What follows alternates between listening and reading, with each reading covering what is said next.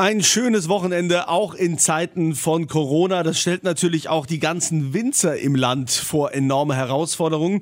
Johannes Jülk vom Weingut Jülk, der hat seine Weinberge, ein Teil davon, im französischen Elsass. Also drüben quasi auf der anderen Seite. Er selbst ist in Schweigen-Rechtenbach.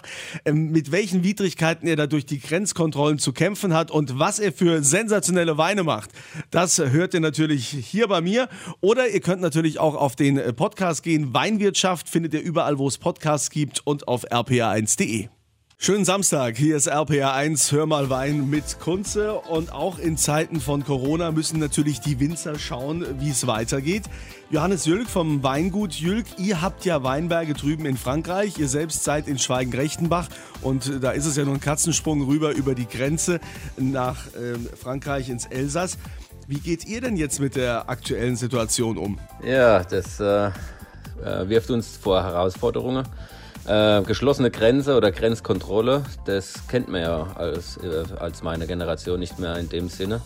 Ähm, das äh, ist alles noch vor EU ähm, und heute ist quasi wieder zurück in, äh, na, in die Vergangenheit zurückgeschmissen.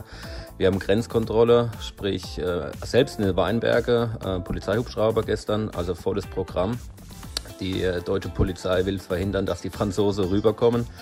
Und ja, was machen der Pfälzer, was macht der Schweigener Winzer? Wir dürfen in unsere Weinberge ähm, natürlich mit äh, Passierschein, den mussten wir ausfüllen. Die Mitarbeiter müssen die äh, Personalausweise dabei haben und äh, dann geht das. Aber äh, hier an der Grenze ist natürlich äh, erhöhte Alarmbereitschaft. Bleibt da jetzt bei euch auch Arbeit liegen oder ähm, wie geht ihr damit um? Ist ganz mulmiges Gefühl. Das Wetter ist sehr, sehr gut. Ähm, die Temperaturen steigen.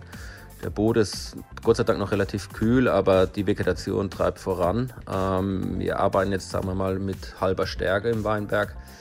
Ähm, ich denke, wir sind ja guter Dinge, wir sind dabei, dass wir vor dem Austrieb alles packen, äh, auch mit halber Mannschaft. Ähm, aber äh, Gas geben müssen wir jetzt trotzdem, ja. Wieso das Weingut überhaupt trennt, das hören wir gleich, denn dann erklärt der Johannes uns mal, wieso die französischen Böden noch besser sind als die deutschen. Übrigens könnt ihr das Ganze auch nochmal nachhören bei mir im Podcast Weinwirtschaft. Findet ihr überall, wo es Podcasts gibt und auf rpa1.de. Hör mal Wein hier bei RPA1 mit Kunze und heute mit dem Weingut Jülk. Wir haben natürlich äh, versucht, über Datenleitung hier aufzuzeichnen, weil wir uns auch dran halten, eben keine sozialen Kontakte. Das ist wichtig in Zeiten von Corona. Johannes Jülk, jetzt habt ihr natürlich in Schweigen-Rechtenbach auch drüben auf der französischen Seite Weinberge. Äh, das ist erschwerend, dort über die Grenze im Moment zu kommen. Äh, was macht denn jetzt so die Weinberge in Frankreich besser als in Deutschland? Die französische Luft. Ähm, also es ist naja, es schwebt ja schon, äh, wenn die Viren nicht in der Luft sind, dann riecht es nach Baguette, Foie Gras und Pasteten. Ne? Das ist schon eine ganz andere Atmosphäre.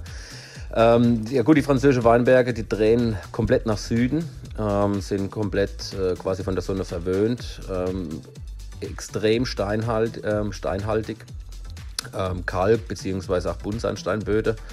Dann aus dem Lautertal, aus dem französischen Lautertal, kommt dann nachts immer so eine kalte Brise und es ist auch verantwortlich, dass wir ähm, eine Frische haben, also eine, eine stabilere Säure oder eine Präzision in der Weine aber durch den Südhang auch eine äh, hohe Reife erreichen. Ja.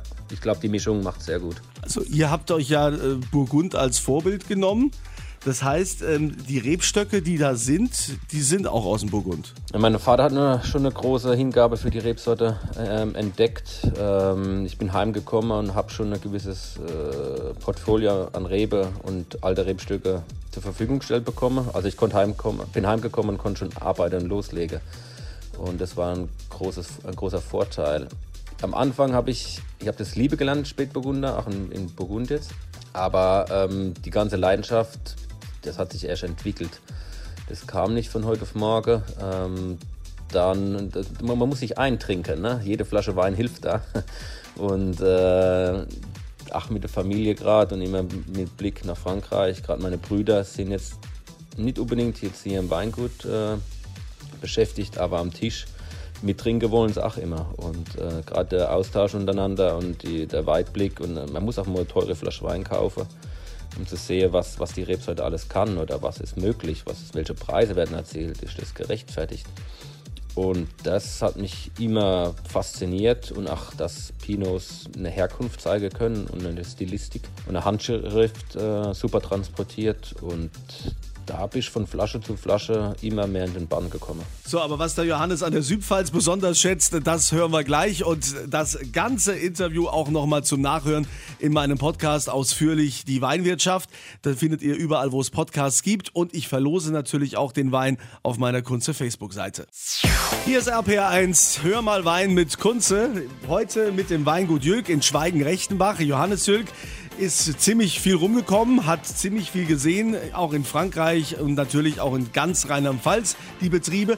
Da muss ich jetzt mal fragen, Johannes, ähm, was kann die Südpfalz am besten oder äh, sagen wir mal so, was kann die besser als zum Beispiel die Nahe?